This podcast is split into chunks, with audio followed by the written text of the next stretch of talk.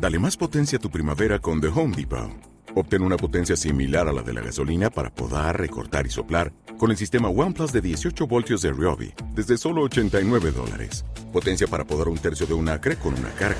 Potencia para recortar el césped que dura hasta dos horas. Y fuerza de soplado de 110 millas por hora. Todo con una batería intercambiable.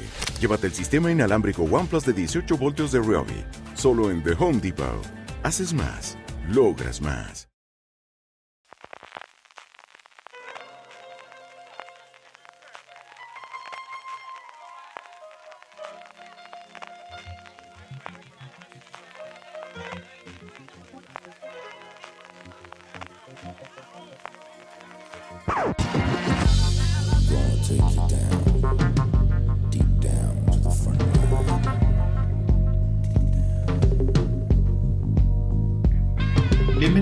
Bienvenido a un nuevo programa de Fuera de Series en el que hacemos estas listas que tanto nos entretienen, nos divierten y para qué no, nos encanta eh, polemizar con ellas. Hoy es el turno de hablar de series históricas. Series históricas, eso sí, porque al final tenemos un muy amplio abanico que hemos eh, circunscrito, que hemos reducido solamente a el siglo XX y lo que llevamos del siglo XXI. Así que 120 años de historia, mm, precio amigo, mm, podemos tener eh, series para hablar. Para ello tengo conmigo, y además tengo aquí al otro lado de la mesa, nunca mejor dicho, porque estoy con los dos al otro lado de la mesa, a don Juan Galonce. Juan, ¿cómo estamos? ¿Qué tal? Buenas tardes, un placer. Y, y le faltan manos a don Francis Arrabal. ¿Cómo estamos, Francis? ¿Qué tal? Hoy estoy aquí como de técnico de sonido, ¿no? Sí, estás de, foto, estás de foto. ¿Por qué no hacemos las portadas estas tan monas que hace María? Pero si no te pondría, si fuesen los tiempos antiguos de fuera de series, te pondría la foto así con los auriculares, la tablet, la mesa de mezclas y el micro de los Julio Iglesias, que es lo más divertido con diferencia. Hoy si- estoy de podcaster total. Hoy no estamos en la radio y estoy aquí podcaster auténtico. Como si trabajara, igual.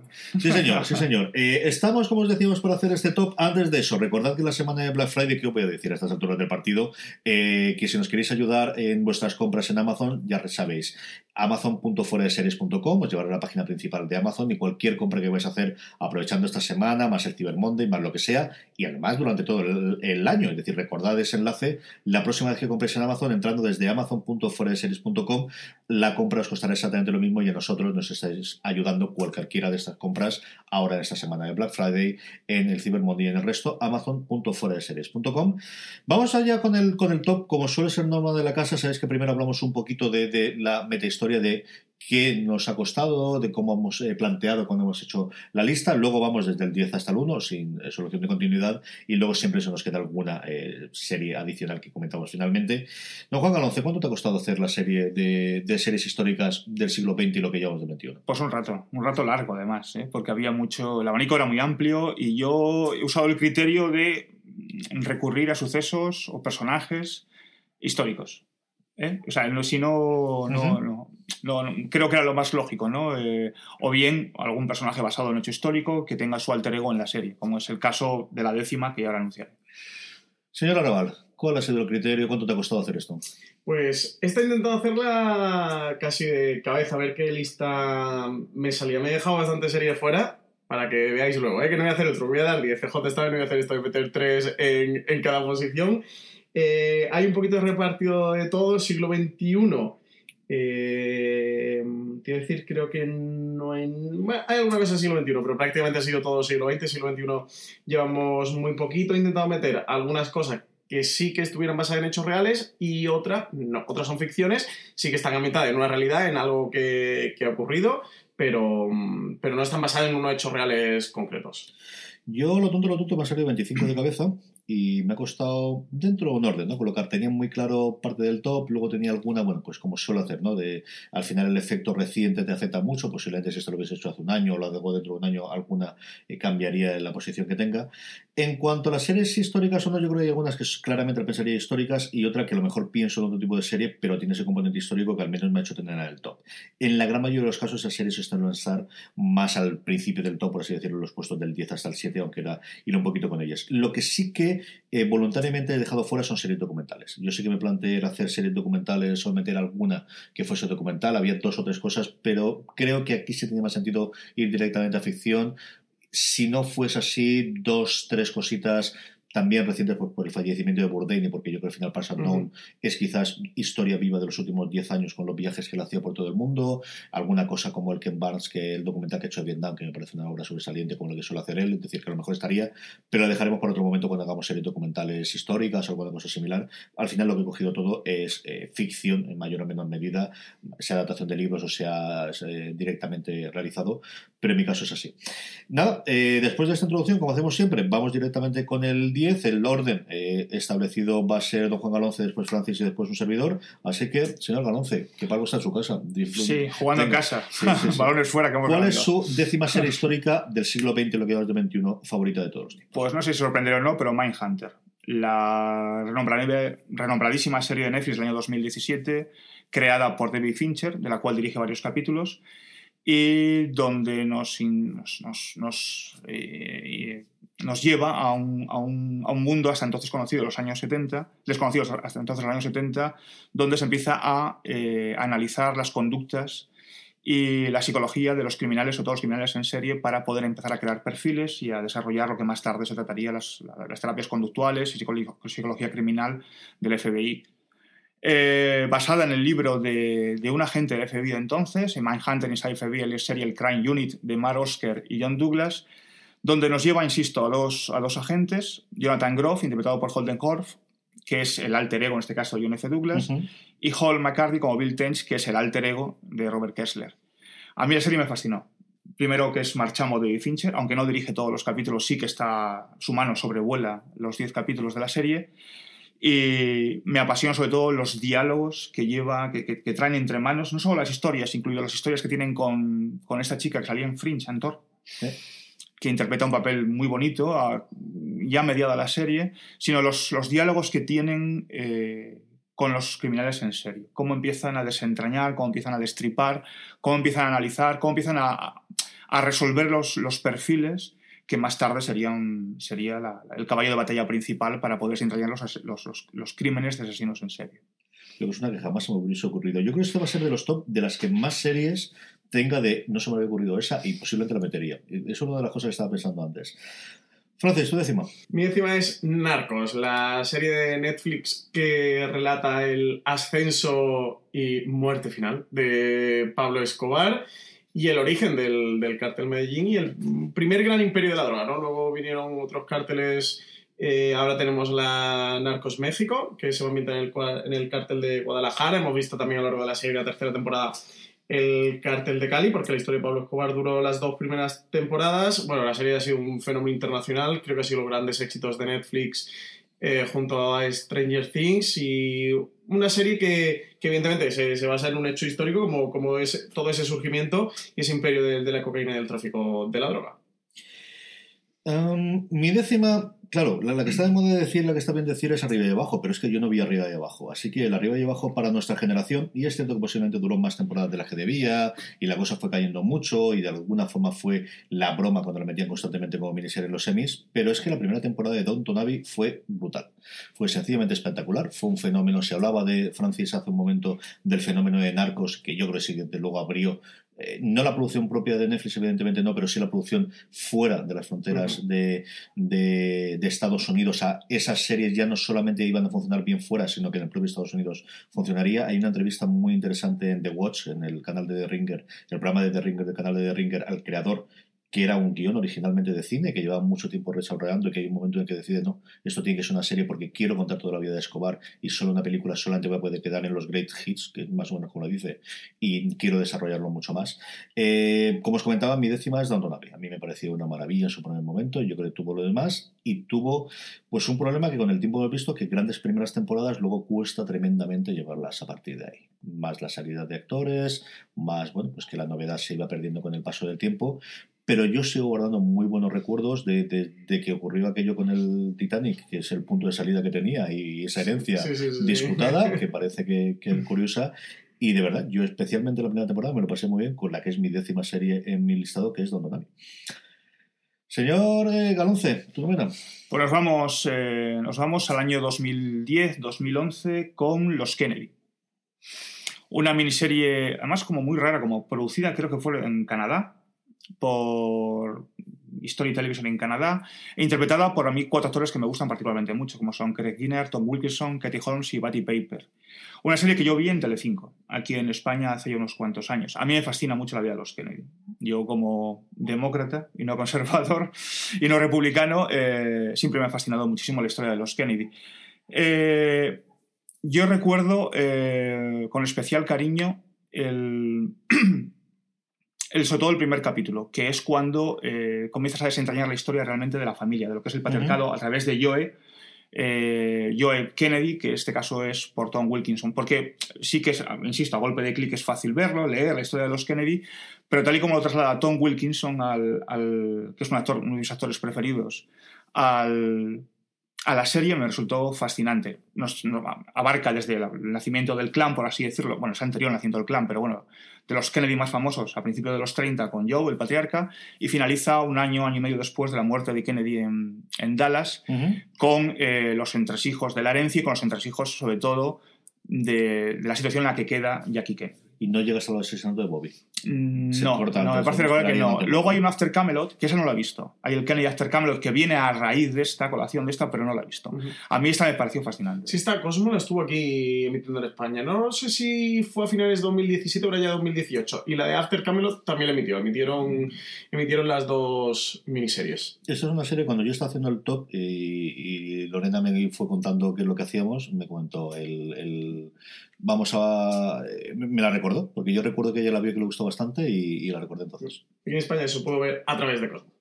Muy bien. Eh, Arrabal, novena. Mi novena es una miniserie de la BBC de tres episodios que casi casi que acaba de terminar hace unos días y qué pena, ¿eh? estoy por segunda vez porque la he disfrutado mucho. Se llama Very English Scandal, es una auténtica maravilla de miniserie protagonizada por Hugh Grant y por Ben Whishaw y relatan un hecho, este sí, este de, de nuevo real, eh, que ocurre a finales, bueno, empieza a desarrollarse creo que a finales de los 60, principios de los 70, que el escándalo creo que salta en 1979 en torno a Jeremy Thorpe, que es un, un político, el político del... era el líder del Partido Liberal, ¿verdad? Eso es. Partido Liberal eh, británico, en el que había tenido una relación homosexual durante muchos años, una relación homosexual que estaba prohibida legalmente en Inglaterra, el momento en el que él la tiene, y bueno, y que a partir de ahí suceden muchas cosas que van a salpicar su vida política, que lo van a intentar tapar esta relación y que no os quiero contar más para no destriparos y para que podáis disfrutar, porque de verdad, eh, tengo 10 series, evidentemente están en mi top 10, porque las 10 recomiendo que hay que verlas, pero es que estas son solo 3 episodios, en España están disponibles en Amazon Prime Video, son 3 horitas de televisión que no llega, y si hay un deber que pongo a los oyentes de Forest Series para este fin de semana, es que se vayan a Amazon y se pongan a ver English Scandal, porque se lo van a pasar muy muy bien viéndola. Es una pena que actúe tan mal todo el mundo en esta serie. Sí, está todo fatal. Todo sea, Yo sé que el sarcasmo no se va en los radios ni en los podcasts, es un espectáculo, lo comentamos en el eh, radio. es la Juan, eh, eh, Alberto. Alberto. Rey y yo, que tendréis disponible dentro de poco en el canal. Qué espectáculo. Es un, todo el mundo actuando en esta serie. Es, yo creo que es la miniserie del año, sin duda. Mira que este año hay, hay un montón de miniseries que están a una altura excelsa, pero yo creo que sin duda la miniserie del año. Y es que los dos, o sea, bueno, todo el elenco, ¿no? Pero Hugh Grant y, y Ben Whishaw es que están a un nivel no sabría decir cuál de los dos está mejor. Y, y bueno, y es Stephen Frears, vamos, que vamos a contar. Yo, mira que me gusta Wiso, pero yo creo que aquí este es el papel, y lo comentamos, estamos en el review y lo comparamos mucho con Julia Roberts en, en Homecoming. Yo creo que eh, Homecoming es la mejor serie, que, la mejor actuación que yo he visto a Julia Roberts en su vida, que siento que no he visto toda su filmografía, y esto es el mejor papel jamás que yo le he visto hacer a, a Hugh Grant. A Hugh Grant con. Sí, sí, es que él, él se sale. Está soberbio. Él se sale. También tenemos guion de Russell T. Davis y Stephen Frears está en la dirección, Russell T. Davis está en el guion. O sea, un auténtico sí. Dream Team eh, británico para sí, pero a veces cuando juntas estos Team te sale una cosa, bueno, pues apañada, sí, competente y tal. No, no, aquí les queda un pedazo absoluto. Sí, esto es una maravilla. Esta hay que verla, ¿eh? Señores de Fuera de Series, esta hay que verla. Mi novena es una de las dos entradas eh, patrias hispanas que, nos, que me han quedado. Había considerado un par más que luego os comentaré cuando hagamos el, el, final. Y es la historia de las historias. Y al final es el Ministerio del Tiempo. Y es cierto que a mí posiblemente los, los episodios de Ministerio del Tiempo que me gusten más eh, pueden ser anteriores o pueden tener personajes históricos. Yo soy un enamorado, como sabéis, del primer episodio de la segunda temporada que narra la historia del Cid. Me parece el mejor episodio, con diferencia de la serie. Pero aún así yo creo que tiene, eh, especialmente en el, el, piloto, con todo ese cuento con Julián, ¿no? que al final no nos olvida mucho que, estaba originalmente, pero esa parte eh, personal que tenía de, acercarnos, esa España no, no, tan antigua que aportaba el personaje de Julián y luego algunos episodios, especialmente de Lorca en los últimos, en los últimos episodios de la primera temporada. ¿no? El Ministerio del Tiempo, que se nos quedó en esas tres temporadas, que es una de esas cosas que yo confío en un momento dado dentro de tres o cuatro años alguien pueda rescatar dos cosas o que siga teniendo una vida posterior en los cómics. Quiero volver como un spin-off, ¿no? Una miniserie. Quizás, Yo creo que con la misma patrulla es algo que ya podemos dar por cerrado. Al final, pero bueno, si volvió algo Doctor Who 10, 15, 20 años después, pues ¿por qué no el Ministerio del Tiempo? Que es mi novena serie de, eh, de mi top. no, Juan Galonce, octava.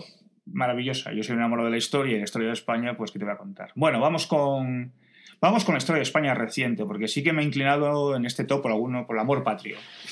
y me voy por, además, una serie que a mí me, encantó, tenía mucha curiosidad por verla, porque me, me, llevaba a mi infancia, cuando yo me crié con mis abuelos y mi abuela era una empedernida lectora del caso. Entonces, eh, en mi número perdón, en mi número 8 está El caso Crónica de Sucesos, una serie española producida por, por Televisión Española, con el, cuya idea original es de Fernando Guillén Cuervo, por la que apostó. Yo sé que apostó muchísimo y le costó un triunfo sacarla adelante con Verónica Sánchez, Antonio Garrido, Fernando Cayo, Natalia Berbeque, bueno, en fin. Eh, resumiendo, es muy fácil. O sea, es historia, no sé si alguien, todo el mundo la conoce. El caso era un, un, semanario, para ser exacto, que se dedicaba a la crónica, la crónica negra de España, ¿no? Y, pero la crónica negra con reporteros de, de a pie de calle, a pie de, a pie de asesinato. De a la gente para que fuese a los sitios y que no se quedase en la. Y peleando de luego para cobrar las dietas, que es lo que mola, ¿no? Es decir, entonces, cada capítulo, son 13 capítulos, cada capítulo nos relata, a margen de que te plasma un poco cómo era la época, la, la, vida en el día a día, ¿no? de de una época muy rancia todavía en el régimen de Franco, pues cada capítulo te desentraña uno de los, cada uno de los crímenes más famosos que abordó, que abordó el caso. Y tuvo crímenes, eh, hubo crímenes en aquella época terribles, a pesar de vivir en la época de Franco. ¿no? A mí me, parece, me pareció triste que, no se, que se cancelara, porque había una prevista una segunda temporada y se canceló la serie.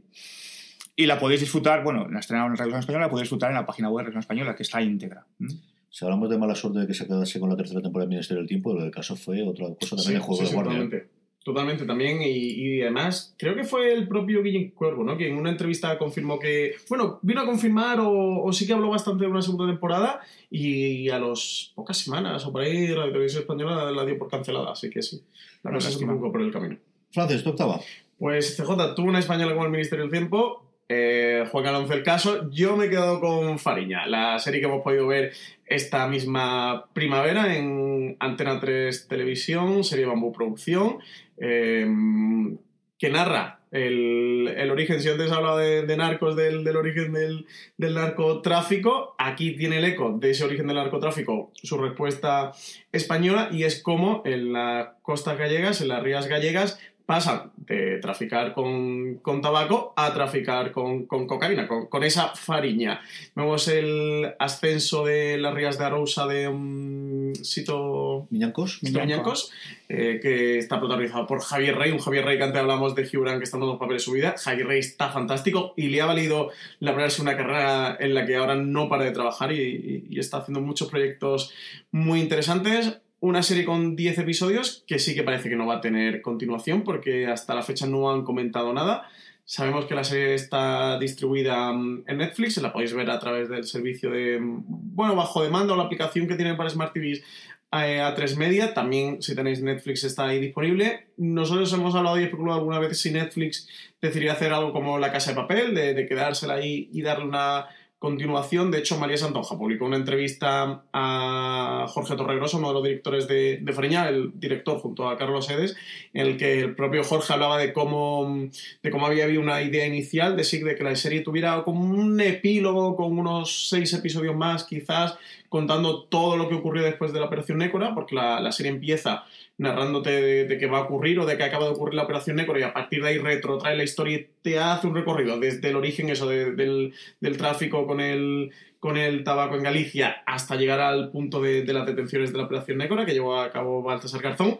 Y el caso es que eso, de momento no hemos sabido nada. Una pena, pero desde luego una de las mejores series españolas que hemos visto este año. Yo la colocaría junto a Ar de Madrid y El Día de Mañana. Puede que sea esa, esa triada de grandes españolas que hemos visto en este año. Yo creo que ha sonado, a, a mí me suena frenazo. No sé si por la parte de Bambú de darnos tiempo, no queremos quemarla o ya tenemos la sensación de cuando hacemos una cosa a prisas y sale mal y no queremos hacer eso, que sabemos que podemos tener aquí una cosa muy interesante que puede que sigue incrementando su valor año tras año. No sé si de a 3 media, antena 3D toda nuestra producción de partida va por la 3 media y si no tenemos una serie de derechos que a lo mejor aquí no tenían, no producimos. No sé si es la financiación de Netflix, no sé exactamente si es un embrollo eh, filosófico de quien tiene los derechos o de tipo de acuerdos para que hayan hecho el parón o para que menos lo hayan anunciado. Porque al Ujú. final la casa de papel, fíjate tú, como cuando tiene que hacer el anunciado y no sabemos si la tendrán el año que viene, la Sí, otra sí, lo que sí. corresponde. Sí. A mí esa parte sí que me ha, me ha parecido. Además, tiene material porque hace poco han detenido a Tomiñanco otra vez. Sí, lo han vuelto a detener. Lo tendré en las Canarias. Y también mención especial, que si hablaba de Javi Rey no me quería olvidar de Tristan Que es a quien Sí. interpreta el policía que lidera esa investigación y el policía que intenta detener a toda costa a estos narcotraficantes, que Tristan Ulloa está también fabuloso. Alfredo. Sí, está bien el tío, sí. Yo eh, en el puesto octavo eh, empiezo a hacer un doblete de estos que me suele gustar a mí hacer en, en el top y son dos series relativamente minoritarias, adoradas por la crítica en los últimos tiempos, las dos americanas, que narran dos momentos eh, curiosos, uno más genérico y más importante, que es la que está en el octavo, y uno quizás un poquito más inicialmente minoritario, pero que a la larga pues, ha afectado muchísimo la vida de- del común de los mortales de este planeta tan bonito llamado la Tierra. En el octavo está The Americans, y The Americans parte de esa premisa que conocía uno de los dos creadores de la existencia de esos legales, de esas agentes infiltrados, educados para ellos desde el principio por parte de la, de la URSS para infiltrarse en los Estados Unidos de finales de los 70, que llegan y la serie comienza junto con el, con el ascenso de, de Reagan al poder y del principio del fin del comunismo en, en, en la URSS. Y junto con todo eso, una historia absolutamente maravillosa de intrigas, de espías, de cuentos tradicionales y sobre todo una historia de familia, que es al final lo que se queda con una serie que mm, cierra un broche maravilloso. Es una de estas series, como os comentaba antes, que en los últimos años ha visto posiblemente mucho menos de la gente que debería. Llevado por el nombre, llevado por las circunstancias, llevado por donde se estrenaba, que al final era un canal relativamente minoritario comparado pues, con los grandes monstruos que empezaban a surgir, que es una serie que recomiendo encarecidamente, que todas las temporadas tienen su sentido eh, individual y se van viendo la evolución que tienen los personajes. Hablamos antes de las interpretaciones en alguna de las series en The Never English Scandal. Aquí están espectaculares, absolutamente todos. No solo la pareja protagonista, sino el, el mundo alrededor de los cinco o seis personajes.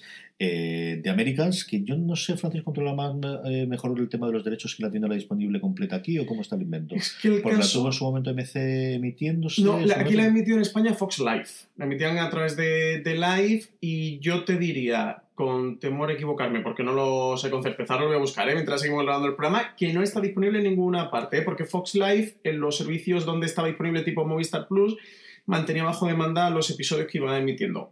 Entonces es el momento que vayáis a Amazon si vais a comprarla y aprovechéis el Black Friday Para para de Amazon.com. Y hay que comprarla, ¿eh? De Este que tener, sí, el DVD Es- completo de todas las temporadas. Este es el cofre Además, yo creo que tenéis que tener el cofre americano segurísimo a un precio razonable, como ya trae Amazon. Este es el momento oportuno de comprar de Americans, que es una delicia total y absoluta. Pocas series me ha dado más pena que acabaran, ¿eh? Yo era mega fan de esta serie. sí, No sí. está disponible, confirmo que no está disponible en ningún servicio bajo demanda, ¿eh? O sea que, que sí que esta hay que comprarla por Amazon, CJ. Señor Conoce, su séptima. Pues la séptima la ha mencionado hace un momento Francis, que es harina, fariña, cocaína, llamadla como queráis, la, la serie de A3 Medio Bambú, que, que yo la comparando a Narcos, porque todo el mundo la compara como la Narco española, a mí me resulta mucho más cercano. A mí todo lo que me resulta mucho más cercano, más, más, más masticable, más creíble.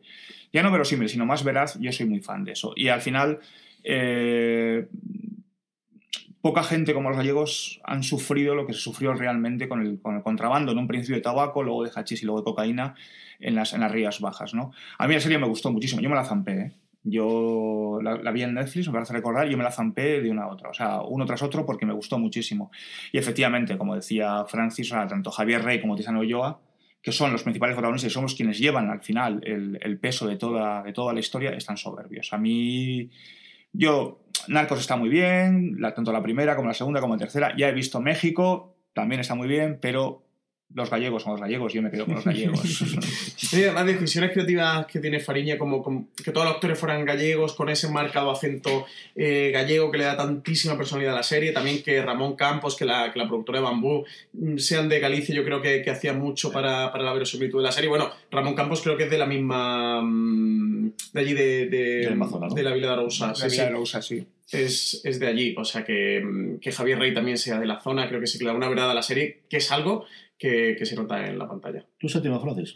Pues mi séptima CJ, la casualidad que es de Américas, la serie que, que tú acabas de, de nombrar. Sí, de vez en cuando tienes criterios, no muchas veces. a veces, pues me equivoco, yo también tengo derecho a equivocarme. Así que en mi séptima posición he puesto eh, The Americans, una serie que me falta por terminar la última temporada. Eh, pero que he disfrutado tanto. Recuerdo que me enganché a ella en un descanso de estos de Homeland entre temporada y temporada. Necesito una serie de espías que sea trepidante y, llegué a The Americans y es de las series que más me ha fascinado viendo nunca. Y también CJ, nosotros lo comentamos muchas veces, esas grandes series que han pasado desapercibidas, que nos ha pasado con Hall Catch Fire, que, mm, y que nos ha pasado también con, con, The Americans. Yo aquí recomiendo mucho siempre en español El fin de la comedia, que ahora ha llegado a los semi internacionales. Y son series que, que merecen mucho la pena, que creo que si podemos hacer una labor bonita con los oyentes en los podcasts de Fuera de Series o en la web de fuera de series.com es precisamente ya no hablar solo de las grandes series que a todos nos gustan, sino también de grandes series que pasan más desapercibidas y yo creo que nunca eh, terminaremos de recomendar lo suficiente de Americans y, de reivindicar de, de, Americans. Que mm, en los Emmy no ha sido tan bien tratada como debería años, este no ha escapado mal. Pero luego compensaron al final. Yo creo que sobrecompensaron igual que ocurrió con Friday Night Lights, de tantos años de, de, ignorarlos y luego posteriormente, hombre, no te digo que no se lo mereciese, pero sí que sonaba mucho despedida cuando te cierre, como ocurrió en su momento con Kyle Chandler y, y, Friday Night Lights. Y una de esas series que ha, que ha puesto también a FX en el panorama de series de calidad. Yo me atrevería me atrevería a decir casi que a nivel de HBO. ¿eh? uno de los finales más bonitos que he visto en una serie. ¿eh? Sí, señor. Mi séptima, pues Francia la nombró de pasada. Y, es cierto que normalmente siempre suelen ir las dos conjuntas, y mira que son temas diferentes, épocas relativamente sencillas, eh, similares, personajes distintos. Aquí no tienes tanta parte de familias y de amistades y de, personajes que funcionan. Y es, bueno, pues esta maravilla de historias elaboradas al partir de no tanto el surgimiento de los ordenadores, sino de los clónicos, especialmente en las últimas temporadas, el surgimiento de Internet que se llamó Halt and Catch Fire. Y esta sí que la tenemos aquí. Y Francis me corregirá después donde puede estar completa, porque esta la tenemos. Sí, sí, que um, AMC, la, además, creo que fue justo este verano cuando la puso bajo demanda, porque antes no estaba en Movistar Plus estoy seguro y creo que en todos los sitios donde, eh, todos los servicios donde esté disponible el canal AMC, en los servicios bajo demanda la podéis encontrar. Y como comentaba Francis, pues si a través de este podcast conseguimos que uno o dos de vosotros que haya oído la, serie previamente o que le guste la historia del mundo de los ordenadores o quiera una gran serie de personajes y de ver cómo evolucionan a lo largo de sus temporadas, se acerque a ella, pues, pues venga, ya hemos hecho el trabajo del señor, que decidiría el otro.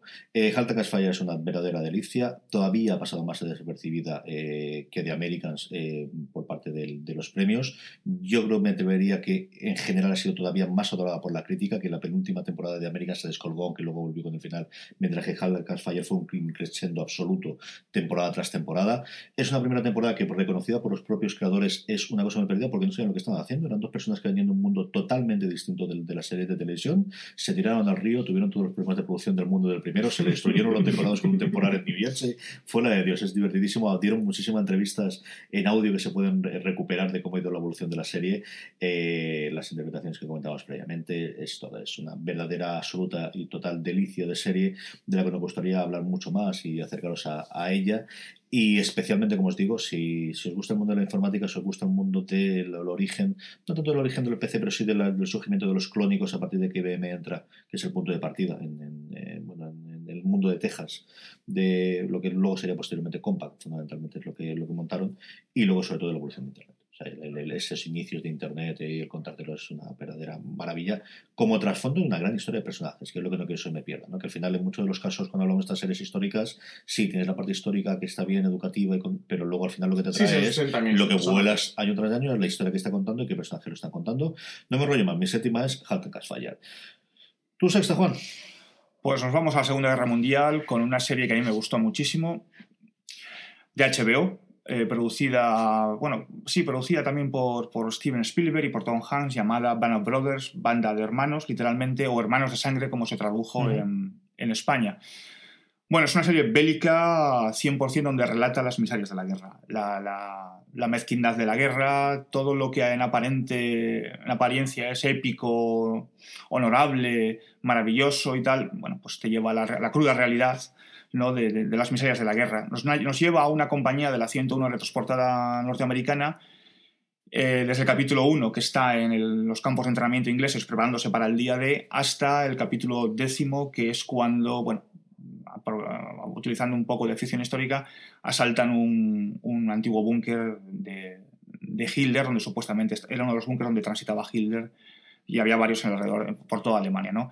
A mí la serie me gustó mucho. Luego una, una segunda temporada de Pacific, yo no la he visto, no, no puedo juzgarla, pero la primera me gustó muchísimo, sobre todo porque está ambientada en Europa, que me, siempre me ha parecido mucho más atractivo la guerra en Europa. Bueno, la guerra atractiva no es una cosa que, que en el Pacífico y cuenta con varios guiones de Tom Hanks, varias, incluso varios capítulos están dirigidos por Tom Hanks. Y a mí me, me pareció un, relato apasionante sobre, insisto, sobre todo lo malo que tiene la guerra, ¿no? Y es una cosa, independientemente de que te puede gustar la historia, la historia militar, la Segunda Guerra Mundial y tal, verlo así está muy bien, pero sobre todo es el, el analizar eh, y, y, el reflexionar sobre lo que la guerra trae, trae de malo a la humanidad y trae de malo al hombre, ¿no? De Pacific yo creo que es les quedó una serie muy a medias, tenían varios intérpretes que, que, cambiaban, no están todos juntos, que yo creo que es uno de los grandes aciertos que tiene al final eh, eh, Hermanos de Brothers, de, de, estar toda la compañía conjunta, mientras que aquí seguía Smardos. Dicho eso, tiene un episodio que es la primera interpretación que yo he visto a Rami Malek, antes de estar en Mr. Sí. Robot, la, con el exitazo que ha sido al menos el primer fin de semana Bohemian Rhapsody, que, que yo creo que le ha dado un salto eh, a su carrera eh, cinematográfica, veremos a ver por dónde evoluciona él posteriormente, que es sencillamente espectacular, al nivel de los mejores episodios que tiene Bando Brothers, que como digo, yo creo que es una serie mucho, mucho más redonda. Francis, tu sexta. Pues la ponía Juan en su décima posición, por lo cual estoy muy dolido con él, que es semejante en la serie eh, que, que, ha estado como productor ejecutivo de Fincher, que dirige los dos primeros y los dos últimos episodios. Una serie con una producción brutal. Bueno, Juan antes ha contado de qué va, que es este el, el, origen de los perfilistas dentro del, del, FBI, de cómo se desarrolla esta rama científica dentro del FBI, sobre todo para encontrar eh, grandes asesinos o asesinos en serie, y de cómo, bueno, pues cogen eh, estos dos agentes federales y se van a investigar a, a esos grandes eh, criminales que en aquel momento se le interpretan como, no poseídos, pero sí como desde una mentalidad judío-cristiana de, que el mal reside en ellos, ¿no? Como algo, una concepción casi demoníaca y de, cómo estos agentes, junto, al, junto a, la, profesora universitaria de psicología, que es el personaje que interpreta intentan desvelar un poquito, descifrar los códigos de la mente humana y, de, de, dónde sale realmente esa maldad, darle una explicación racional y a partir de ahí establecer eh, procedimientos para, para, poder y poder pillar a todos, a todos estos asesinos en serie. La serie mmm, es fantástica, creo que está muy bien narrada. Tú antes comentabas de cómo un, una buena serie siempre se tiene que fundamentar en sus personajes y en que sea un buen drama de personajes. Mindhunter eh, estoy convencido que lo es. El protagonista sobre todo tiene una evolución brutal junto al compañero, pero sobre todo el protagonista de la serie tiene una evolución brutal. La serie se basa en un libro que escribió el... Eh, ¿Quién es el propio protagonista de la serie? Que escribió una, un libro contando todo, todo lo que ocurrió en aquella época, de cómo él lo vivió y de cómo fue la, la investigación o el trabajo eh, para desarrollar el, los perfilistas dentro del, del, FBI. Es el trabajo que aprovechan para desarrollar dentro de, de la serie, que tendremos una segunda temporada no sabemos cuándo, yo creo que se espera o podríamos esperar, no sé si octubre o septiembre, octubre del, del 2019, pero de la que no han dicho nada, ¿eh? No, no sabe absolutamente nada y que desde luego le tenemos muchas ganas, porque a lo tonto, lo tonto hace ya más de un año, ¿no? Fue en septiembre, octubre del, 17. del 2017 cuando se estrenó la primera temporada y un año después no, no sabemos nada. No, yo creo que es una de esas series que vamos a tener al ritmo de año y medio, cada dos años, volver a cuadrar las agendas de todo el mundo si siguen queriendo hacer los, los mismos. Mis, esta es una serie que ya hemos comentado por activa por pasiva, en un caso en un top, en otro por comparativas, que es Narcos. A mí Narcos me fascinó en su primer momento, es de las primeras series que yo vi al común de los mortales eh, allí en la universidad, en los gimnasios, en lo demás comentar de Netflix y de, de hablar abiertamente de hemos visto los, las, los, episodios. Yo creo que la industria es, fue un efecto brutal de Netflix darse cuenta de leche que podemos hacer producciones de este tipo y que interesan en todo el mundo y que, que pueden funcionar.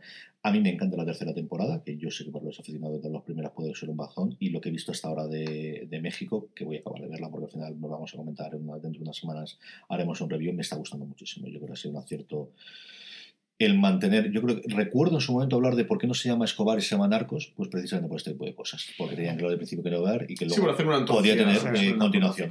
Yo creo que por hablar un poquito de México, ¿no? Eh, los otros protagonistas están sencillamente espectaculares, o sea, lo de Diego Luna es una cosa alucinante desde el principio de como en el primer episodio ya ves que es muchísimo más allá de un cliché y es, mm, pues eso, alguien absolutamente brutal, criminal, pero que te apetece saber algo más de su vida, que es algo que comentaba Muy atractivo. el creador, ¿no? Es algo que también consiguieron ellos con, con Escobar en las primeras temporadas, ¿no? De que quieras saber algo más de él, más allá que sepas lo que ocurrió con los Soprano, con Tony Soprano, lo que con estos grandes malos antihéroes, como queramos verlo, ¿no? De, de, no humanizarlos, jamás tener esa parte, pero que sean personajes interesantes si quieras seguir qué es lo que, lo que están haciendo. Y, y de igual forma de Michael Peña, ¿no? En, yo creo que Kiko Camarena, que era un personaje histórico que yo sí recordaba oír sobre él y el futuro que tuvo y todo lo demás, eh, desde el principio te lo presentan y te enseñan muy bien desde los primeros episodios qué es y qué es lo que le hace palpitar y qué es lo que está buscando y por dónde se lo llevar en su vida. ¿no? Narcos es mi sexta. Estamos ya en Ecuador, don Juan Galonce, ¿tu quinta? Bueno, pues nos vamos de nuevo a la Segunda Guerra Mundial con una serie, yo creo que, no sé si conocida poco, pero a mí me fascinó las dos temporadas, una temporada de 13, una temporada de 10, eh, que es Manhattan. Eh, producida por WGN América y que nos lleva, nos, nos, nos relata eh, desde el año 43 al 45 el, el, la implementación de Estados Unidos de la bomba atómica que posteriormente lanzaría en agosto del 45 tanto en Nagasaki, en Nagasaki como, como en Hiroshima. ¿no? Una historia que tiene dos vertientes, por un lado, tanto en la primera temporada como en la segunda, una, una vertiente muy humana entre los personajes donde eh, la primera, sobre todo, se, desarrolla en base al hermetismo que existe sobre el famoso campamento de Manhattan Project en Los Álamos, Nuevo donde nadie sabe dónde está.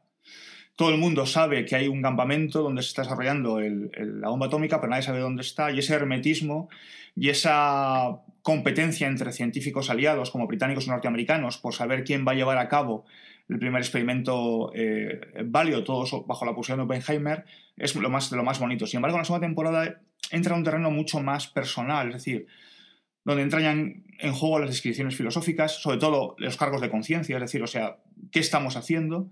¿A dónde llevamos esto?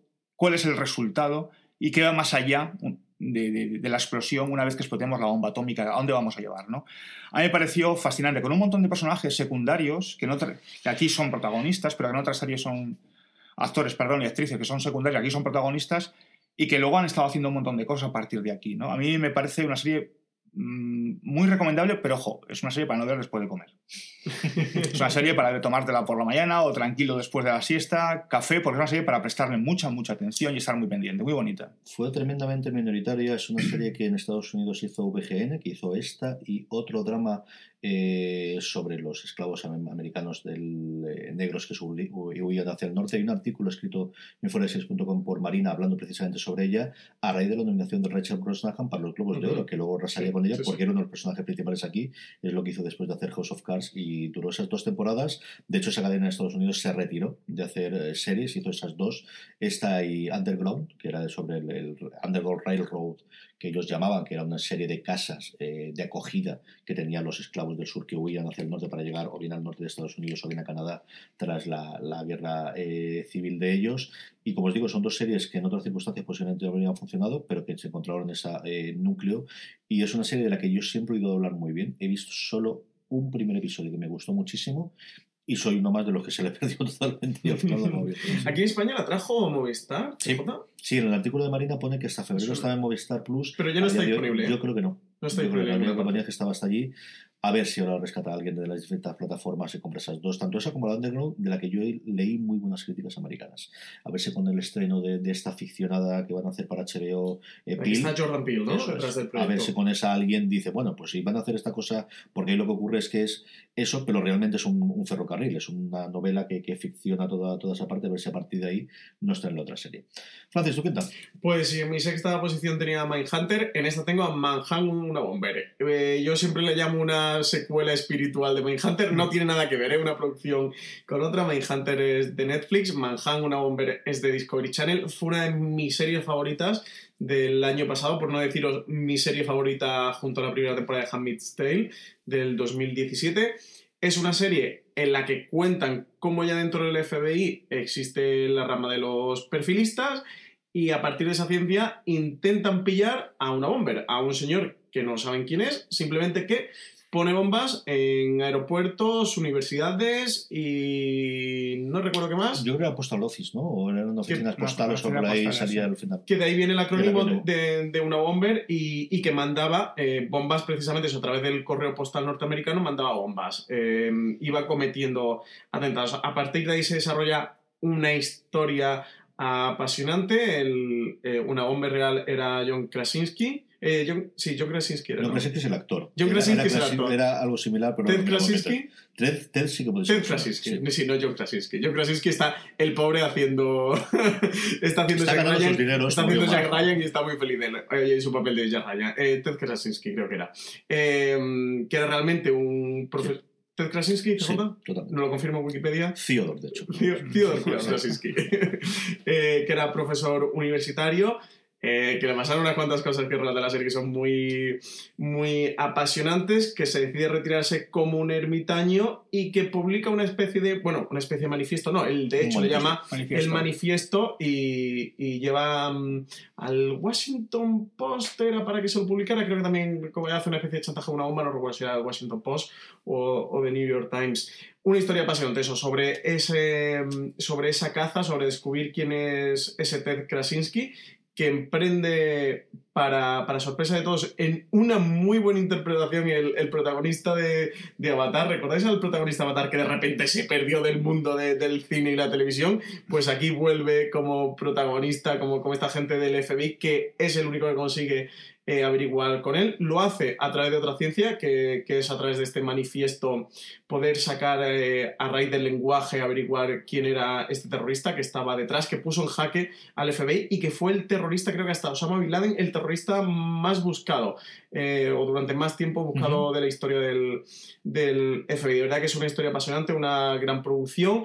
Este Manhunt, que además se llama Manhunt una Bomber, porque nació como una serie de antología y formaba parte de un plan de Discovery Channel de hacer una primera temporada con una Bomber y seguir con otros, bueno, grandes asesinos en series o, o grandes delincuentes que habían sido buscados por el FBI, de ahí el nombre Manhunt. El caso es que no hemos vuelto a saber tampoco No. nada de una segunda temporada y sus creadores sí que comentaron eso, que, que esto de poner el Manhunt con, con un dos puntos, una Bomber, era porque pretendían seguir haciendo otras series y crear una serie antológica, eso, a raíz de grandes perseguidos de la ley. Yo creo que si hay algo sobre esto lo sabremos ahora en el, en el tour de primavera, de, perdóname, de, de diciembre, de, de Navidad, de ese, del, del que se realiza en enero, en el tour de invierno de la, de la TCA, de la crítica americana, y eh, se hace en enero porque lo presentaron hace dos años precisamente ven allí, y lo presentaron, nada, para estrenarlo enseguida, o sea, una cosa que no conocía nadie y lo estrenaron un poquito tiempo después. Yo desde luego no recuerdo haber leído nada sobre eh, mantener el nombre o hacer una segunda serie, yo creo que si la hay, la presentarán dentro de nada, pues en uno o dos meses. En mi quinta comienzo otro de estas duplas que me gustan a mí y que podemos llamar, pues como suelo hacer yo habitualmente, el culto de la novedad o series que si me haces hacer la serie, la lista hace dos meses, posiblemente no estarían aquí. Y al final, pues no lo reconoce desde el principio, sí. Son dos de las series que más me han marcado en los últimos tiempos y la primera de ellas es Art de Madrid. A mí me ha fascinado, yo eh, me ha parecido mm, por ahora lo me- mejor que he visto yo en, en series españolas durante este año. Desde el principio al fin tuve una experiencia espectacular con los cuatro primeros episodios se puede verlo en pantalla grande en Madrid en una sala con la gente muy integrada luego los otros cuatro lo vi en casa exactamente igual. Me, me encantaron tengo muchísimas ganas de ver qué ocurre con esa segunda temporada una serie que yo guardaba o que tenía muchísimas ganas de ver eh, qué podían hacer y que desde luego eh, superó con crecer las expectativas que yo tenía. Parece una serie mm, ambientada mm, fotografiada y con una historia con los actores sencillamente maravillosos. Mm, yo creo que no hay nadie en España que no la haya visto su botice Movistar Plus pero vamos todavía sabéis que de Madrid está disponible en Movistar Plus, que cuenta la vida y milagros de fundamentalmente el, personal de servicio de eh, cuando vive en España antes de hacer 55 días en Pekín. Tiene toda la punta de que la segunda eh, temporada va a ser eh, ella en el rodaje, o al menos a partir de, ese rodaje, aunque también cuenta cosas de la diva y cuenta pues reflejos y estampas de la vida en, en ese surgir ¿no? después de la Turquía en el franquismo y de cómo se vivía de formas distintas en, en, función de en qué Madrid te movías. ¿no? Ahora de Madrid, ya me habéis oído hablar un poco de ella, me habéis oído en el review, pues esa es mi quinta. Y vamos con la cuarta, don Juan Galonce.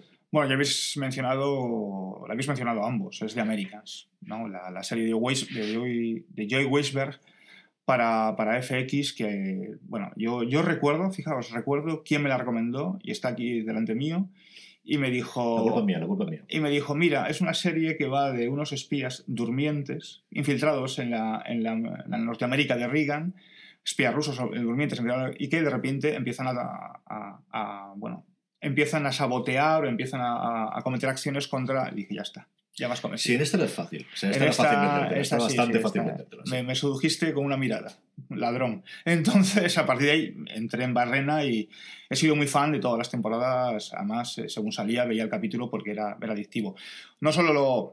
Como decía Carlos antes, ¿no? es una historia sí, es, es, el germen es los espías rusos infiltrados desde jóvenes como ciudadanos norteamericanos y tal, pero es una historia de familia, al fin y al cabo, de una familia donde eh, Matthew Rhys y Kerry Russell están soberbios, pero no hay que engañar. Pero el descubrimiento de su hija, Holly Taylor, como Paige, también está fantástica, un Fran Langella que está soberbio, a pesar de que sale muy deslavazadamente, Noah Emmerich también está muy bien, que es un actor que hace 20 años prometía mucho y luego pues, pues, no ha cumplido las expectativas, pero también está muy bien. Es una serie, si tenéis oportunidad de conseguirla, sea donde sea, tenéis que adquirirla y verla y disfrutarla, porque es una serie que, como decía antes, tiene uno de los finales más bonitos que he visto yo en una serie. Don Francisco Raval, tu cuarta. Pues yo mi cuarta es La Reina, en mayúscula, es The Crown, la serie de Netflix. He metido muchas series de Netflix, ¿eh? ahora que me estoy dando cuenta, porque Manhattan Bomber, que es de Discovery Channel, en España la trajo Netflix y se puede ver en España a través de, Netflix. The Crown, bueno, pues la gran la serie de la Gran Reina de Isabel II, que ahora eh, con el salto a la tercera temporada, van a dar este salto temporal y además eh, Olivia Colman es quien va a sustituir a, a Claire Foy eh, como protagonista en, ni más este, ni menos. este salto temporal, ni más ni menos. De Claire Foy pasa a Olivia Colman, no está nada mal el cambio, han sabido hacerlo. ¿eh? eh no sé, no, no, sé qué más decir de esta serie, que tenéis que verla, que tiene una producción fantástica. la primera temporada sí tiene un Churchill eh, sobresaliente, la segunda tienes a los Kennedy, o sea que, que vas de, de, una en otra y creo que es de las grandes series que, que hemos visto en, nuestra, en los últimos tiempos, en estos años, una serie con la que Netflix ha intentado colarse en los mm. Emmy de verdad y alzarse con la estatuilla, colarse lo ha intentado y tener ahí su sello de prestigio de estar nominada a Mejor Serie Drama, junto a una cosa un poco extraña en los Emmy de Mejor Serie Drama que estuviera Stranger Things, pero la que de verdad siempre ha tenido posibilidades era The Crown, que de momento no lo ha conseguido, que a mí me extrañaría que cerrara esta serie, de la que han hablado que seguramente tenga unas cuatro temporadas, eh, me extrañaría que se fuera sin su Emmy, pero todo es posible. En Estados Unidos la ven como la nueva Downton Abbey, ya que se fue Downton Abbey de los Emmy, es la que ha venido a sustituirlo y una serie yo creo que hay que verla, es que es, es una auténtica delicia tuvo su gran problema, pues hombre, por un lado Juego de Tronos y luego yo creo que fundamentalmente fue el estrenarse de, de The Handmaid's Tale, que al final fue la tormenta perfecta cuando se estrenó su primera temporada y que arrasó con absolutamente todo, no tanto a nivel de actuación como a nivel de, de trama, de guion y de todo lo demás, que es lo que de alguna forma, porque como comentaba Francis, la pasta la pusieron, la gana la pusieron y es que toda la producción y la, y la realización desde luego la pusieron. Mi cuarta es una serie que he terminado todavía más recientemente que la de Madrid. La terminé para poder hacer el review que antes comentaba junto con Juan Alonce con eh, Alberto Rey, que disfruté muchísimo eh, grabando y que tendréis disponible dentro de el canal. Y es esa, me sumo a la recomendación antes de Francis, que tenéis que verla sí o sí. Reservar tres horas cuando sea para ver a ver English Scandal. Es un escándalo de serie. Total y absolutamente. Es una es algo desde el minuto uno que te sientas delante y ves en los primeros títulos de de ese Londres, que además hasta los títulos, hasta el cómo pasan las tonterías estas de los nombres de los lugares donde ocurren las cosas, está bien hecho. En el propio review hablamos de cómo juegan mucho con el tono, juegan mucho con la historia, es una, es una serie que quieres más, me gustaría saber mucho más de determinados personajes secundarios, de determinadas historias, de la parte de política, de cómo fueron las elecciones, de cómo fue girando totalmente el voto, de cómo ese partido el liberal que contaba Francis, que era la tercera, porque al final había sido muy importante a principios del siglo, pero con el surgimiento de los laboristas había quedado como absolutamente nada. Hay un momento en el cual es pues lo que hacen los nacionalistas en España, el personaje, el bisagra, el que podía pactar con cualquiera, tiene su momento y no lo aprovecha y en las siguientes elecciones cambia el voto, empieza a arrasar Thatcher y a partir de ahí se acaba todo, ¿no? Es esa parte, hay cinco o seis spin-offs que vería clarísimo, me gustaría que contase más, pero que está tan bien contada, tan bien narrada, tan bien hecha y tan bien interpretada. Busca los tres horas para ver a ver English Scandal, que sí, como decía Francis, la tienen disponibles en Amazon Prime Video. Estamos a punto de llegar a nuestro podio, estamos las tres. Antes de eso, una pequeña parada para dar las gracias a nuestro patrocinador de la semana. El 25 de noviembre se celebra el Día Internacional contra la Violencia de Género. Cosmopolitan Televisión quiere conmemorar este día con el estreno del cortometraje de producción propia Animal, un corto dirigido por David Belduque con Rocío León y Jean Cornet como protagonistas.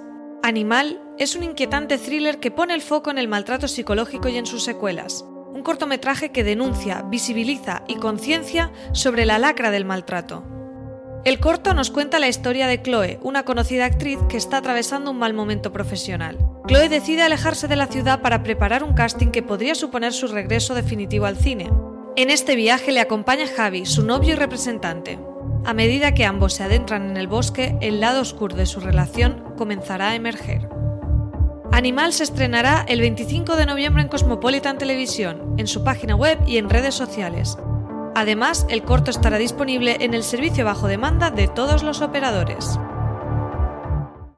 Estamos ya de vuelta, como os decíamos, nos hemos quedado justo al podio. ¿Cuál es la que ocupa el tercer puesto? Es que creo ya que estos tres que nos quedan a cada uno vamos, a coincidir mucho, todos. O sea, yo creo que va a ser muy difícil no coincidir. Bueno, pues la acabas de mencionar y la mencionó antes Francis, a ver, es English Scandal. Nos ha gustado, ¿eh? creo que ha quedado claro que nos ha gustado. Yo, mm, yo cuando cuando la vi, de verdad que aluciné, ¿eh? o sea, aluciné. O sea, yo, puede parecer exagerado que la mencionemos tanto, que hagamos tanto, que, que la lavemos tanto, etcétera, etcétera, pero es que es alucinante. Es una serie, como acaba de decir Carlos, comentabas tú hace un rato, que es que comienzas a verla y no paras. O sea, y no paras, o sea, y es, es y necesito saber más, necesito ver más. Y yo, a modo de resumen, para no, no porque no voy, a, no voy a abundar más en lo que habéis comentado, es que aunque es una tragedia, una tragedia de marca mayor, o sea, una tragedia en toda regla, ¿eh? Es que no puedes parar de reírte. Y esto es lo que a mí me avergüenza todavía. sí, sí, sí.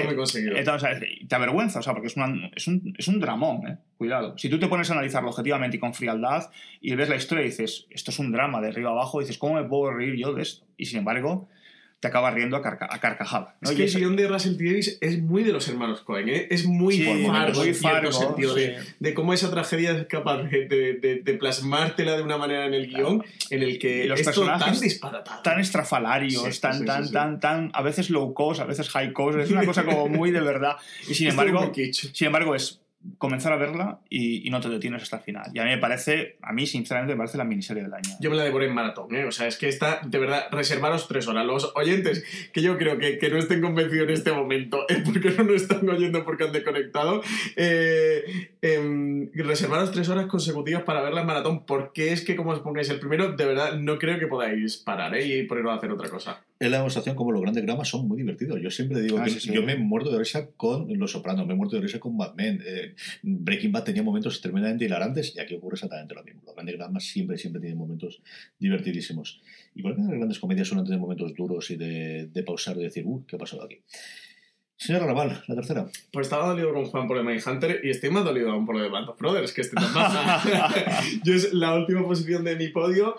Eh, debería de ser la primera. Lo que pasa es que no me quiero adelantar, pero reconozco que he sido muy tópico en mis dos primeras posiciones. Band of Brothers podía ser perfectamente la primera. Es la mejor serie que se ha hecho sobre la Segunda Guerra Mundial con diferencia. Creo que es una de las mejores obras que, se ha hecho sobre la Segunda Guerra Mundial, donde Steven Spielberg, después de hacer esa auténtica maravilla de película que es Salvar al Soldado Ryan, que es de las mejores películas de la Segunda Guerra Mundial, la película que tiene la mejor escena sobre, sobre la batalla del desembarco de, Normandía. y sobre ese día de, eh, vuelve a hacerlo, vuelve a conseguirlo aquí en Battle Brothers el episodio del desembarco en Normandía. Es espectacular, de verdad espectacular. Y si hay oyentes que, han disfrutado de salvar al soldado Ryan y les gusta esa peli, eh, no pueden no ver Band of Brothers. Es un drama de personajes fabuloso, retrata la guerra de una manera tan real y tan cruel y tan descarnada como, como solo puede ser la guerra. La producción es mm, acojonante y,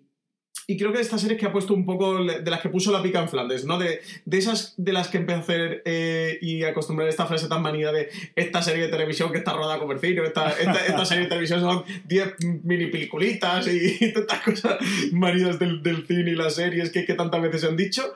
Creo que si hubo una serie que, que lo hizo por primera vez, eh, y no sé, corregidme si me falla la memoria, pudo ser precisamente Band of Brothers, eso, con una producción de Tom Hanks y de Steven Spielberg que, que se involucraron, eh, pues como si estuvieran enfangados ahí en las propias trincheras de, de la guerra. Es una serie que tiene 10 episodios de HBO, algo espectacular, para mí de las mejores series de HBO, que luego tuvo esa segunda parte, esa segunda miniserie que se llamaba The Pacific, que como la he metido en mi top 10 por no meter las dos, la pongo aquí en un guioncito si voy a hacer algo de trampa y hago Band of Brothers guion The Pacific. Es verdad que no está a la altura de Band of Brothers, pero mm, es una serie que también merece mucho la pena, que lo que relata es si Band of Brothers es la Segunda Guerra Mundial desde el punto de vista continental, eh, de Pacífico se van al Pacífico y toda la guerra de, Estados Unidos con, con, Japón a partir de Hiroshima y Nagasaki, y una película que también es, eh, perdón, una serie que también es fundamental. Mi tercera es de las primeras, aquí es pura nostalgia, total absoluta, y lo reconozco desde el principio. Y, y, la recuerdo muy, muy por encima porque es una serie muy complicada de conseguir a día de hoy, como tantas ocurren de esa época, por los derechos musicales. Porque al final los derechos musicales se negociaban para la emisión en abierto y una vez que vuelves a hacer después, pues juntar el elenco que tenía esta serie, episodio tras episodio, es muy complicado. Es una de las primeras series que yo recuerdo ver con mis padres que me dejaban a ver, que me dejaban totalmente y absolutamente fascinado. Posiblemente, pues porque la edad de alguno de los protagonistas coincidía con la mía en su momento y siempre nos quedará, desde luego, esa versión de Joe Cocker que es de las mejores que se han hecho de ninguna canción de los Beatles, por no decir de las mejores versiones de cualquier canción. Estoy hablando, y sobre todo la gente de mi generación recordará aquellos maravillosos años. Un exitazo absoluto en Estados Unidos, un exitazo absoluto y total aquí en España. Es una serie de la que se hablaba al día siguiente y retrataba ese fin de la inocencia de los años 50 a los 60 que hemos visto posteriormente en otro tipo de series en, eh, con posterioridad. Eh, yo es una de las series que recuerdo ver semana tras semana. Ahora vería la serie completa cuando es en Netflix. Pero entonces esta es de las que intentaba no perder mucho disfrutaba muchísimo con ella y guardo muchísimos recuerdos de, pues también en mi despertar de la infancia que tuve viendo y gracias a ver aquellos maravillosos años. Yo esa serie la veía los viernes por la tarde. ¿Mm? Eh, y bueno, yo soy algo mayor que tú, no mucho, pero algo mayor, y sí que la recuerdo con mucho cariño. Esa y una serie años antes, de la que yo era más pequeño, más pequeño, que estaba enamoradísimo, era con ocho basta. Sí, sí, sí, siempre tendré ese recuerdo de mi infancia, juventud de esas dos series. ¿sí? ¿No juega 11? Bueno, ya lo habías mencionado, lo has mencionado tú antes y, poco más que añadir, que es el Ministerio del Tiempo, la serie creada por los hermanos Pablo y Javier Olivares y que a mí pues eh, me enganchó desde prácticamente el minuto uno también, ¿no? Es historia, que a mí me apasiona la historia, es la historia de España y me apasiona aún más, ¿no? Y además se ha tratado con mucho cariño, es decir, se ha tratado con mucho mimo, con mucho cariño eh, de una manera a veces un tanto aséptica y eso me gusta, o sea, retratando al malo como malo y al bueno como bueno y no pasa nada. Es decir, porque la historia no se puede contextualizar a fecha de hoy, la historia es la que es, te guste más, te guste menos o te guste medio pensionista. Y con un elenco brutal. O sea, porque hay que reconocer que, bueno, pues, pues que Aura Garrido, Rodolfo Sancho, Nacho Fresneda, que están aquí en Cuervo, Hugo Silva, o sea, están soberbios. Y, y a mí me, me dolería mucho que no se retomara este proyecto. Me dolería un montón, o sea, porque creo que tiene tantas posibilidades, tanto por contar todavía, tanto por enseñar al público, al gran público todavía sobre nuestra historia, que sería una lástima que esto no se llevara de nuevo a buen puerto, la verdad. Francis, tu segunda. Pues mi segunda y primera de, las tópicas, no sé si vale mucho o no, ¿eh? Eh, sería Mad Men. Eh, no es una serie que esté basada, entre comillas, en un hecho real, que sí que lo está, o sea, no retrata unos personajes que, que, existieran como tales, con, con, esos nombres y apellidos, sí que retrata una época que, que, además Matthew Weiner, que es su creador, que ahora está con The Romanovs, que es serie que tenemos totalmente olvidada aquí en fuera de series, creo que por el bien de Matthew Weiner, que mejor que le hablemos yo he visto, de tres, he visto tres capítulos. ¿eh? ¿Y te está gustando? Eh, ¿Tú eres el que le está gustando? Yo, yo, soy el único que la defiende, ¿eh? un poco, o sea, no está, pero bueno, yo la defiendo, tiene, tiene sus momentos, sí. Pues eh, igual que The Romanov le ha pasado como a Camping, la serie Lena Alan, que es esa serie de esos creadores que tanta ganas teníamos que ver que hemos preferido no hablar de ella y olvidar y hacer como que no ha pasado. Eh, Mad Men yo creo que es una serie de, la que no pararemos eh, de hablar jamás por, años que pasen desde que, que, finalizó, que retrata ese, mm, esa América, ese ambiente de, de, esos eh, agentes en los años 60, de, esa época tan concreta que, que Matthew Wenner decía que sí que, que recordaba y que él había vivido, contaba creo que no a través de su padre, ¿no? Y, que sí que le apetecía contar en esta serie. Bueno, mm, quiero contar a esta altura de Mad Men, es que todo lo que diga es poco, es una de las mejores series que se han hecho, de esas series que siempre sacamos a la palestra cuando hablamos de las mejores series de la historia. Creo que sin duda está en el top 5, top 10 de casi cualquiera. Desde luego, mi top de series de la historia, mejores series de la historia, estaría Mad Men. Y como os digo, aunque no relata, que, creo que sí que, relata un hecho histórico concreto y creo que sí que refleja esa época y la mentalidad del, momento, pero no un hecho histórico, un hito, sí que creo que sirve para descubrir un poquito también cómo, cómo era el Estados Unidos de, de aquella época y esa sociedad. Yo, pequeño spoiler sobre mi lista, no sé ustedes, no sobre las series. Yo no la he puesto en mi top y no la he puesto en mi top y me acuerdo de ella ahora cuando estaba hablando de aquellos maravillosos años porque al final más o menos es el final de los 50, principio de los 60, la primera época. Y es cierto que pensándola, sí, la consideraría perfectamente histórica sobre el este, pero no sé por qué. Cuando hice el listado, de verdad que me ha salido 25, luego lo, lo contaré, no he contado con... Yo lo he porque sí que creo que tiene un poco esa vocación, ¿no? De, retratar eh, la época y de contextualizar esas personas eh, en aquel momento. La locura de la publicidad de, los, de la época del D, de los 50, de 60. Y del final del 50, del cambio y el surgimiento de, otro tipo de... Yo la, la, la, estimé, pero no la incluí, precisamente porque, a pesar de ser un hecho histórico real, eh, no era históricamente tan tan tan tan tan tan potente como otras que tenía. Yo soy más purista. Yo soy muy de la River y que hay magia, ya lo sabes. Mi segunda, cuando estaba haciendo esta lista esta mañana en, en el coche, Lorena, que no suele ser habitual, me ha dicho, ¿cuáles has puesto? ¿Qué, ¿Qué, es lo que tienes que hacer hoy? Y le he dicho, tenemos que grabar después el top. Eh, ¿Y sobre qué? Series históricas. Ya me has puesto Band Brothers, ¿no? Sí, claro, y, pero tengo que poner 10 más. ¿Cómo que 10 más? No, pues Band of Brothers la repite 10 veces y ya está. Hasta ese punto. Oye, y no le quito la razón, pero. mujer. No sabes. Eh, no sabéis los programas, así que me libraré el chorreo de no haberla puesto en el número uno. Eso también Pero yo me chivo, yo me chivo. Sobre Brothers, ¿qué puedo contar a partir de ahí? Bueno, yo creo que vosotros habéis hecho mucha incidencia en la mierda que es la guerra, evidentemente. Yo voy a tirar por la otra parte, que es, por un lado, las interpretaciones. Es la primera vez que recuerdo ver a Damian Lewis, a un David Schumer que venía de Friends, que sean los primeros episodios que nunca más había visto, y el resto del elenco, de los cuales algún nombre ahora me acuerdo y de otros menos.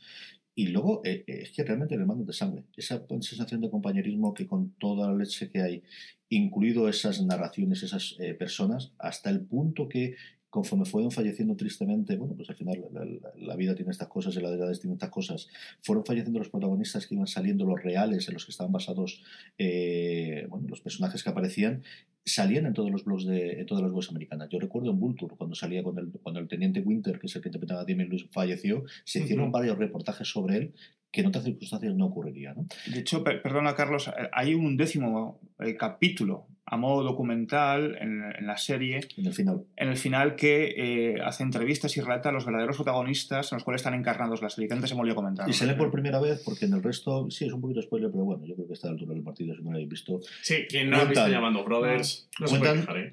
Eh, Suelen tener alguna narración, alguna frase allí y luego ellos aparecen finalmente y les puedes ver la cara, ¿no? Y le puedes comentar un poquito de... Siempre al principio habla con alguna entrevista en la que cuentan en voz en off ellos las vivencias. El libro de Ambrose, que fue el guionista, eh, posterior el hijo. No me acuerdo si era por gran padre e hijo y no recuerdo si había ofrecido el padre y fue la adaptación del hijo o fue en The Pacific.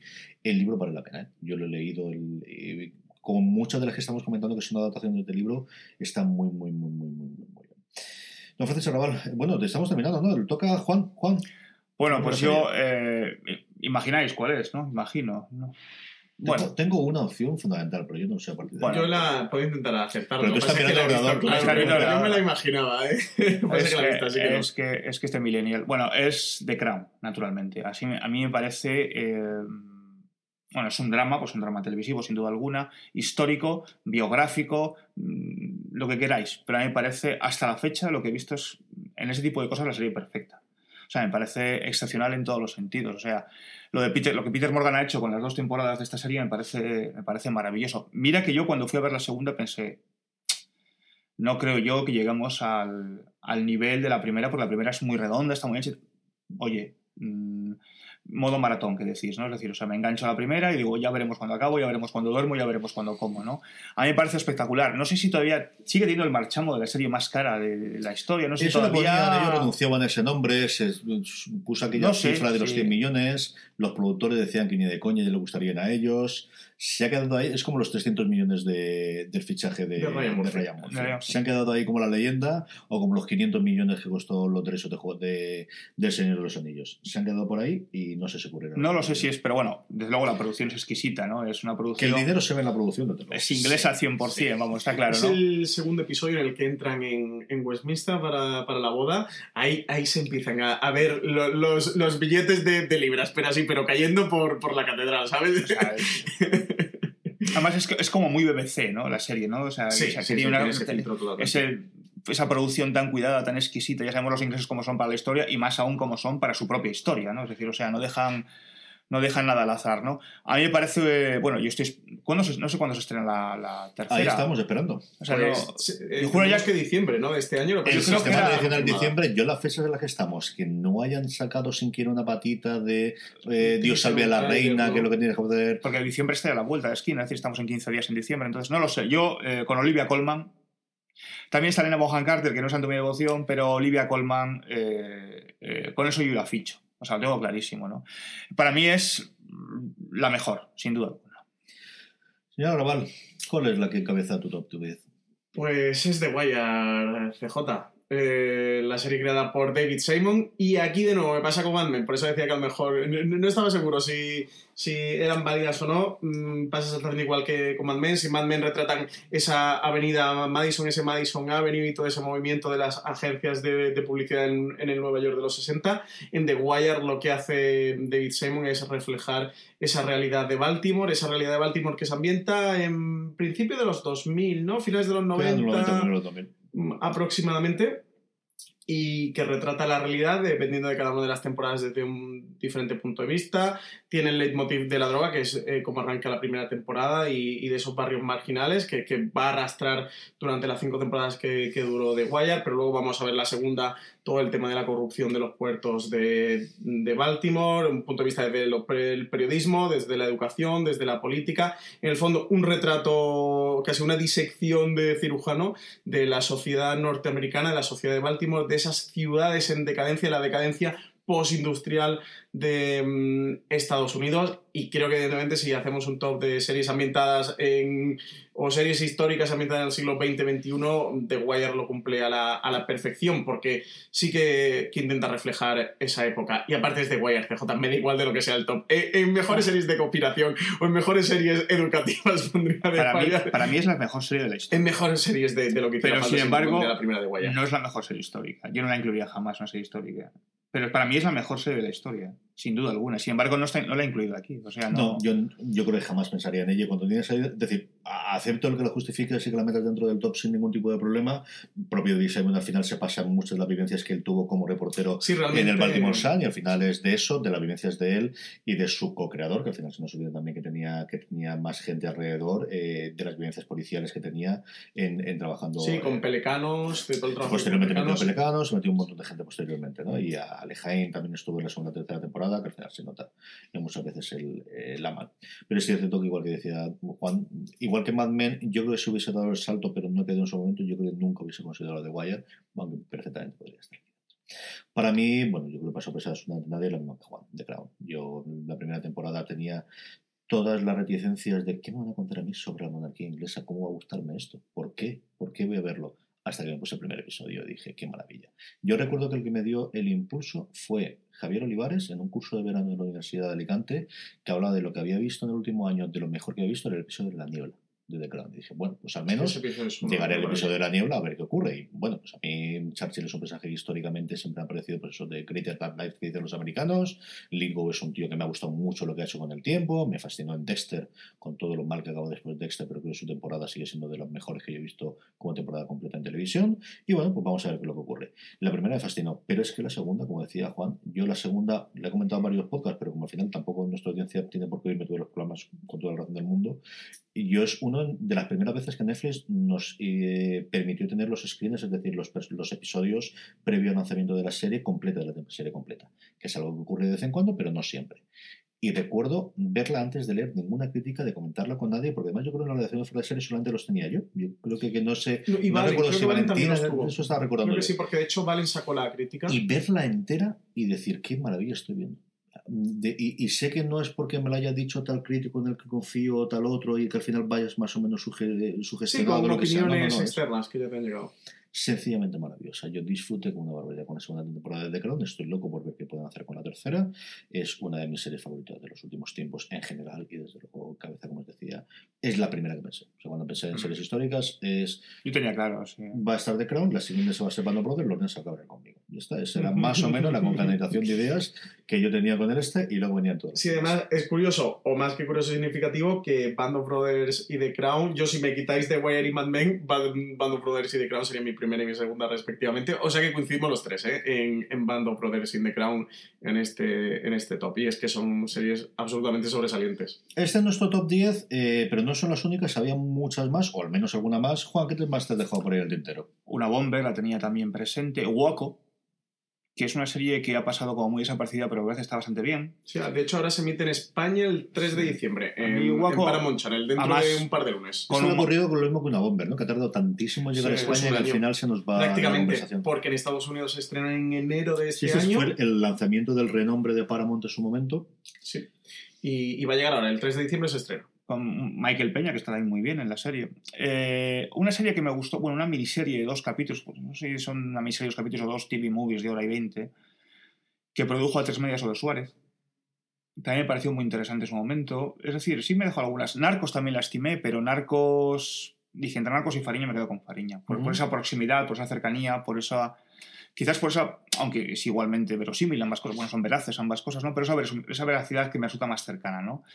Eh, también estimé Mad Men, por aquello de, de ese momento histórico tan determinado, del, del- del- con el nuevo deal que llamaban ellos, la- el crecimiento de la publicidad, tal, la televisión que sale a la palestra, que fue un impulso brutal para la, para la publicidad. También estimé, pero la deseché por eso mismo, porque no tenía nada tan concreto como un personaje histórico o un momento histórico o algo histórico sobre lo cual se basara, ¿no?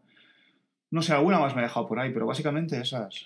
Francis, Pues yo me he dejado un porrón. Eh, me he dejado de Pacific, que antes he comentado con Band of Brothers. Me he dejado Ar de Madrid, que sin duda la, la hubiera metido, pero finalmente metí, metí series como Fariña o Narcos, Master of Sex, que tuvo una segunda temporada que fue un desastre, pero yo creo que la primera es una serie que merece la pena y que también relata, pues igual que comentábamos con Mad Men o con the Catch Fire, un momento muy concreto, una historia muy curiosa que deciden darle a una serie de televisión que una primera temporada funciona y una segunda se llegó a ir al traste. Llegó a tener tercera también, ¿no? Sí, Tercera, tres cuarta. cuartas. No, tres. Tercera se canceló la tercera, ¿no? Sí, yo me las fusilé todas, era muy fan, sí. Tenía también Halt Catch Fire, Boardwalk Empire, esta serie de HBO dirigida por Martin Scorsese, el primer episodio que veo que se nos ha olvidado a todos, No, pero- o, que no hemos estimado Pero es que me, pasa lo mismo que con The Wire, es decir, o sea, es un momento determinado y tal, pero no tengo nada concreto a lo que agarrarme, por eso no, no la estimé. Emito también la miniserie Hijos del Tercer Reich, que es una miniserie que está muy bien. Hablamos de, de series ambientadas en la Segunda Guerra Mundial con, con Band of Brothers, que creo que Hijos del Tercer Reich también merece la pena echarle un vistazo. Y la que también tenía por aquí pendiente, de hecho estuve a punto de meter por Narcos, pero como solo he visto la primera temporada, eh, no quería aventurarme a meterla en el top 10, que es Peaky Blinders, que también relata un momento muy concreto.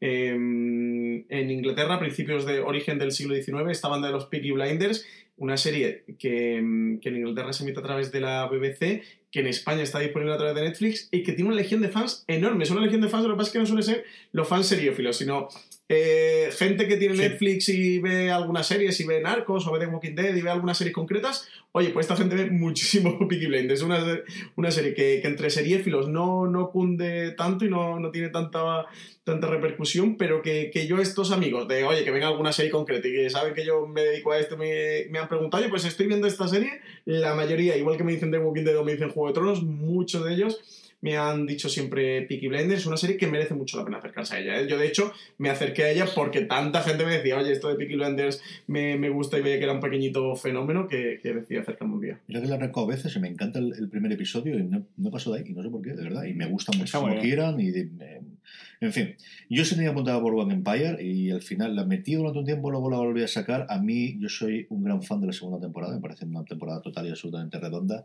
Creo que tiene el, el- bueno, pues el, el, problema de ir cayendo, como también lo tuvo Masters of Sex, que tuvo una primera temporada sencillamente maravillosa y que después fue cayendo a mi modo de ver.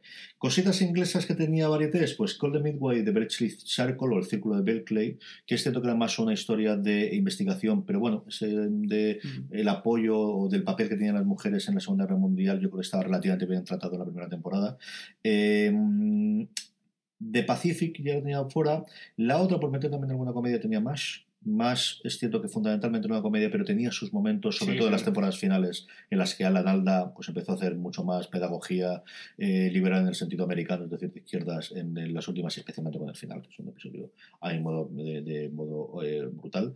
Le di muchas vueltas a Crematorio, porque al final sí que de alguna forma de, empieza pues a ser, yo creo que en Crematorio, eh, Bueno, un intento de comentar como las circunstancias, pero yo creo que al final relativamente manido, que tampoco llega a profundidad y siempre tiene el problema nuestro de que jamás dice los nombres de los partidos o de los lugares reales o de cosas por el estilo, que yo no sé si se aparece o no en la novela de Chiros, porque no la he leído, si realmente era así en su momento. Y el otro día El Reino, la película de Sorogoyen, y es muy del estilo de, de, lo que se hace en Crematorio. Es una película que está bien, a mí no me, no me ha gustado tanto como me ha gustado en general, pero me recuerdo mucho viendo El Reino a, a Crematorio. Yo, si me hubiera acordado de ella, a lo mejor también la hubiera metido, ¿eh?